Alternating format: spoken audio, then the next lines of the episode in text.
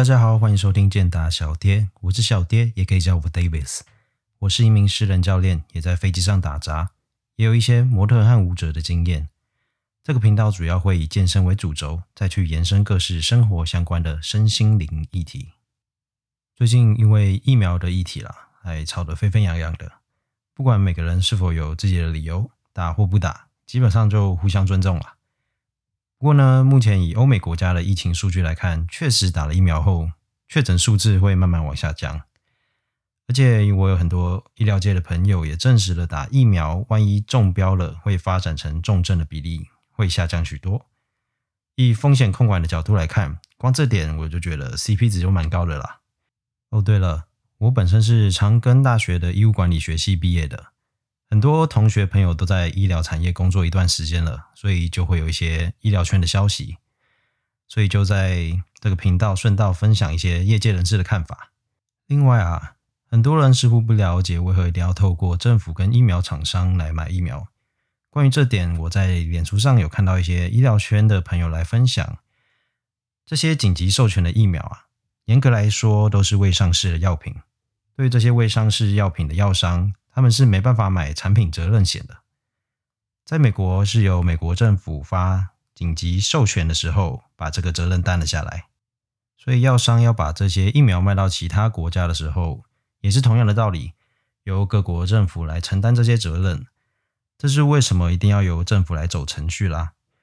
我觉得这是一个合理的解释啊，毕竟可能只有政府有能力扛得起这个责任吧。在这边也特别感谢日本和美国的疫苗援助，那就代表台湾和你们说一声感谢、感激。台日友好，台美友好，不是喊假的啦。那么在这几天呢，我在弄一些社群网站的东西啊，一些相关连接，还有一些后台的设定，其实还会搞得蛮一个头两个大的。尤其是脸书，我觉得它的使用者界面越来越不亲民了，有时候找个功能键啊都要找超级久，每次改版后都会造成我的连友们。啊，至少是我的板上啦，都会有一些小抱怨，一番恐慌哈。然后等它的 bug 修正好了之后呢，原本那些功能键又被移到其他地方了，所以每次用脸书都有在玩捉迷藏的感觉。尤其电脑版的体验啊，真的是更糟。不知道大家有没有跟我一样的困扰？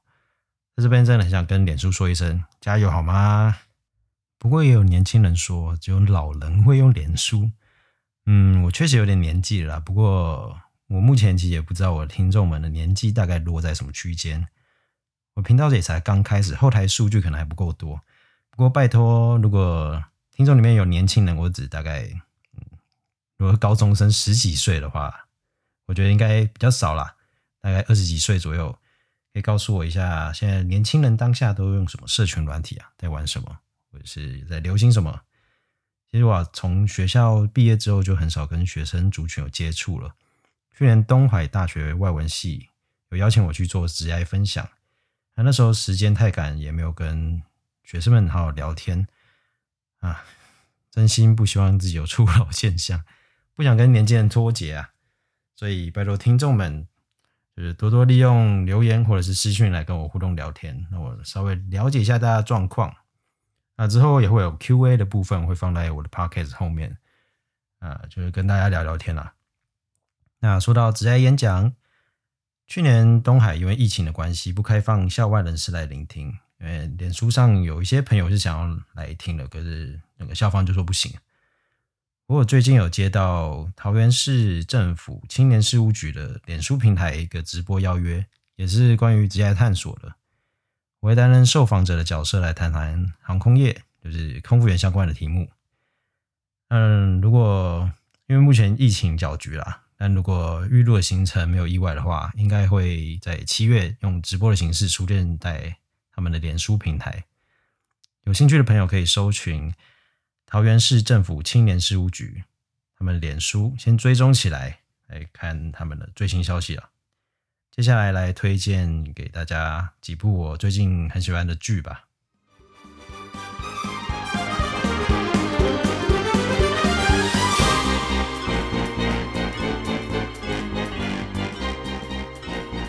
看剧看到一部非常推荐的，叫做《Move to Heaven》，我是遗物整理师的韩剧，因为里面有长得很像瘦本潘玮柏，一个身材很性感的叫做李帝勋的演员，肌肉练得漂亮，这个男女通吃啊！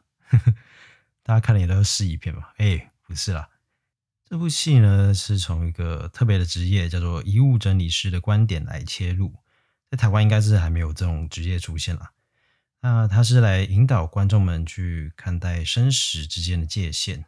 我觉得里面探讨了很多我们平常都难以面对的问题，包含了父母之间的关系啊，嗯，家人之间的关系，情人、朋友，甚至是同事之间的关系等等。我还记得阿德勒曾经说过，所有的烦恼都来自于人际关系。而这部戏又再次的提醒我们，当死亡来临时，还在人世间的我们。有没有好好的处理原本就存在这些关系中的问题？那些想说出来却又不敢说的话，你有让他知道了吗？每段关系中存在的心结，你有花心思去解开了吗？哎，尤其啊，我在航空业工作了六年，几乎六年了啦。有句话很能代表我工作的写照：所谓的缘分，就是今生今世。不断的目送对方的背影渐行渐远，这句话出自于龙应台的《目送》。我自己其实也练习了很久，甚至到现在我都还在练习。我每天都告诉自己要诚实的面对自己和面对他人，对身边所爱的人要勇敢的表达出自己对他们的感觉，这样我才会觉得人生才不会有遗憾呐，也不会后悔。那真的等到离别的那天来临时，也许我们都可以潇洒的好好和对方说再见。好啦，突然有点太感伤了，拉回来一点。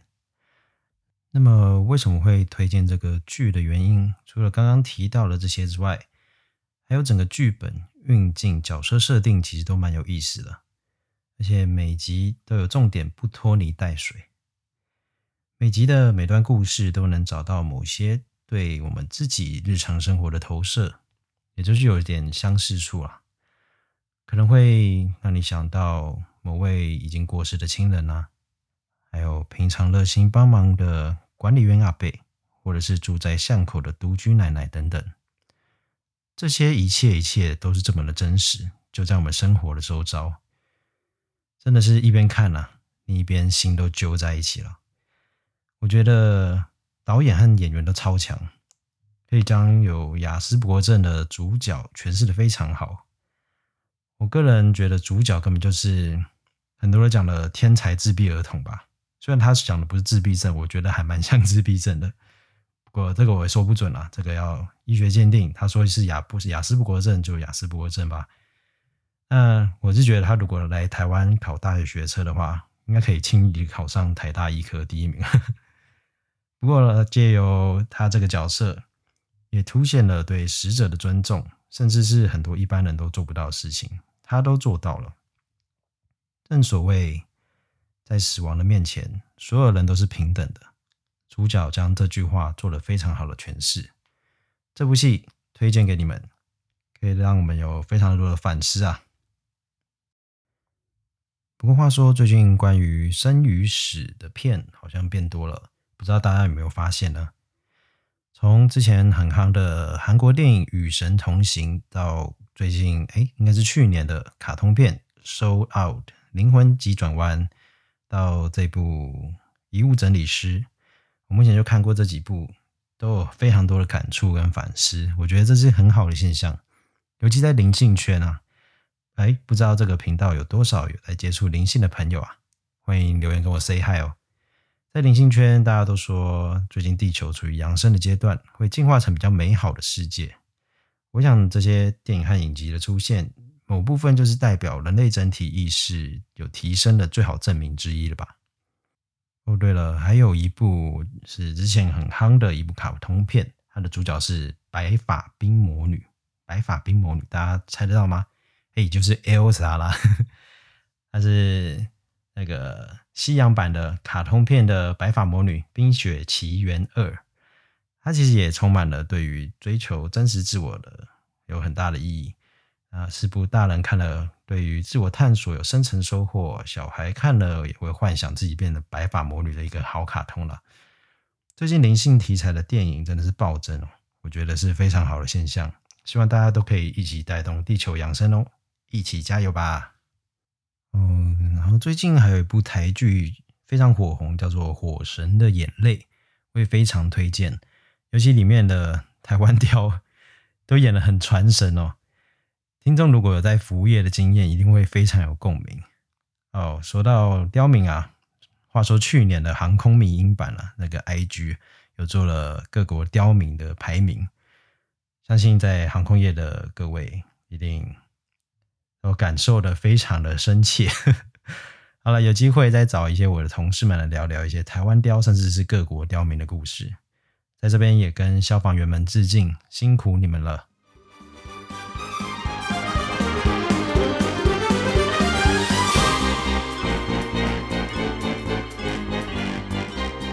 我要来讲讲最近健身界的事情吧。最近大家有在关注一个话题，就是教育部体育署推出的教练证照查询系统。这应该是因应前阵子柔道童昏迷事件而成立的系统。不过，在如果是我们拥有国际证照的教练去查询自己的名字的时候，会发现查不到任何的东西。其实我个人是没有很意外啦。毕竟这个系统是做给公家单位认证过了才会出现在上面，但其实相信在业界的人士应该知道，那些健美健身的 A、B、C 证照，也不好说啦。前阵子就有些 A、B、C 证照的课程啊，甚至变成 ACE 的学分，就是美国运动委员会的学分研习课程。诶，这样讲应该大家都懂意思了吧？那基本上呢。有国际第三方机构认证，也就是 NCCA（National Commission for Certifying Agencies） 美国国家执照事务员委员会，具有国际性一致考核机制，比如说确保考试有公平性、公正性等等的。有这个组织的认证证照，目前在这个系统都还查不到。我觉得不急啦，毕竟这个系统还是很新，而且。在官僚体系下的产物，未来会变怎么样，其实都很难说。不过，我个人推测，如果是要取得国外认证机构的资料，其实蛮困难的，而且一定会需要一笔不小的经费啊。所以，如果未来有人问起这件事，我觉得还是要跟客户好好解释清楚啊。呃，教练们要跟客户好好解释清楚这件事，是整个系统问题，不是我们证照有问题，好吗？好，那。我觉得教练能做的就是持续精进自己啊，带给客户更多更好的东西。毕竟在这个疫情期间也不能上课，呃，可能只能上上线上课，那就多看书吧，多充实自己，确保之后教学品质能越来越好。好，那接下来聊聊我们疫情在家好无聊，到底要干嘛？诶，疫情的关系，所以很常在家，其实有很多时间可以拿来玩，平常没什么时间可以玩的东西哦。这样听起来好像有点怪。不过，就像我上集有说的，以我自己为例，呃，我因为有开 Pocket，所以就开始整理一些社群软体啊，然后甚至有在研究一下怎么架个人网站，或者看书、看影片啊，补足一些平常在想的一些知识，也不是说想的知识啊，就是比较不足的地方。还有啊，甚至我还报了全邦的 Health Coach HC 健康指导顾问的线上证照培训课。老实说，我真的是个闲不下来的人啊。但我真心也觉得成为我学生很棒，可以一起一起更新知识啊，可以这样行销自己，对吧？不过啊，我觉得这个时候啊，其实是一个非常好的时机，可以好好整理了自己生活。我指的不是就整理居家环境这些物质上的东西哦，而是可以好好整理我们自己的心情啊，还有未来想要的生活到底是什么样子。我个人做法是，首先可以把平时生活中那些好的、不好的，都可以在脑中稍稍微 run 过一次，也可以把它写下来，然后看看有没有什么方法可以让那些觉得不舒服的事情化解开来。接着再去强化那些有让你美好感觉的人事物。我非常常这样做，遇到不顺心的事啊，就把心中的不满写下来，或是记在电子笔记。这种就很像有跟其他人宣泄出你自己的不满一样，但是又不会影响到其他人。那接下来呢，就可以开始想办法。嗯，如果能面对的就去克服，不能面对的话，就先暂时不要投注这么多的注意力，然后把想做的事情再写到行事历上，可以再细分成很多小目标。以我这阵子做 podcast 为例，我就是先把开 podcast 频道这个当做一个目标，然后再细分成很多不同的事项。比如说，我会先爬文收集资料，看很多篇文章跟影片，然后再整理出自己要完成的事情，再把这些事情一一的排到我的行事历当中。比如说，我要先写好节目的内容，再买好设备，设定哪天要录音，哪天要上架，还有整理我的社群网站，嗯，诸如此类，巴拉巴拉巴拉一整串的代办事项，就会出现在我的行事历当中了。而每天其实就只要做好这些代办事项就好了，你一一的完成，这样压力也不会太大。当然，这背后的动机也非常重要了。我在东海大学的职业讲座其实有分享过一本书，是钟子伟的《十八岁起，你的格局不一样，想象十年后的自己，做出最聪明的选择》。哦，他的书名就有有点长了。里面让我很印象深刻的是，他提到哲学性问题与技术性问题的差别。啊，哲学性问题就是所谓的为什么，要常问自己为什么。呃，这个为什么其实就会带你走得非常远，或者推波助澜的力量，也就是所谓的 why，英文中的 why 为什么。那这技术性问题就是问自己如何做，怎么把它做到最好，就是所谓的 how 技术性问题。那它的推荐的顺序是你一定要先思考哲学性的问题，再思考技术性的问题。这个逻辑才对嘛？因为你要先知道你为什么要做这件事，你的动机，还有你的行为的为什么去做，啊，你才会去想说要怎么把它做到好啊，然后怎么做这样子。